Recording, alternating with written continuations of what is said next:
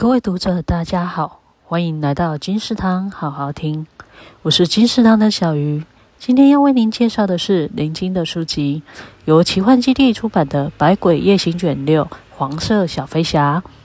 《百鬼夜行卷》系列是作者从二零二零年开始出版的书籍，书籍以一些常见的都市传说、乡野怪谈为主轴展开延续。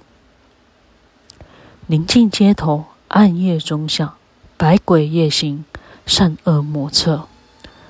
本书就以山上最为人知的黄色小飞侠为主题。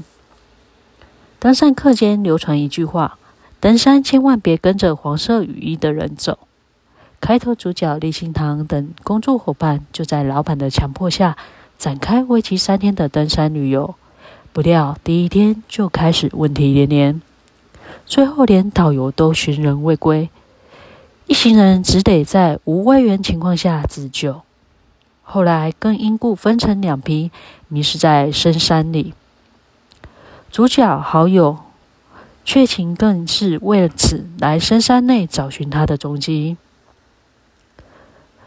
两人在一次一次的自救过程中，更加了解对方。但随着书籍剧情发展，可以看到主角立心堂性格上的转变，由全然相信人性到懂得保护自己。看完书之后会有些感慨，人性有时是比鬼更可怕的。金石堂好好听，感谢您的收听，我们下次见。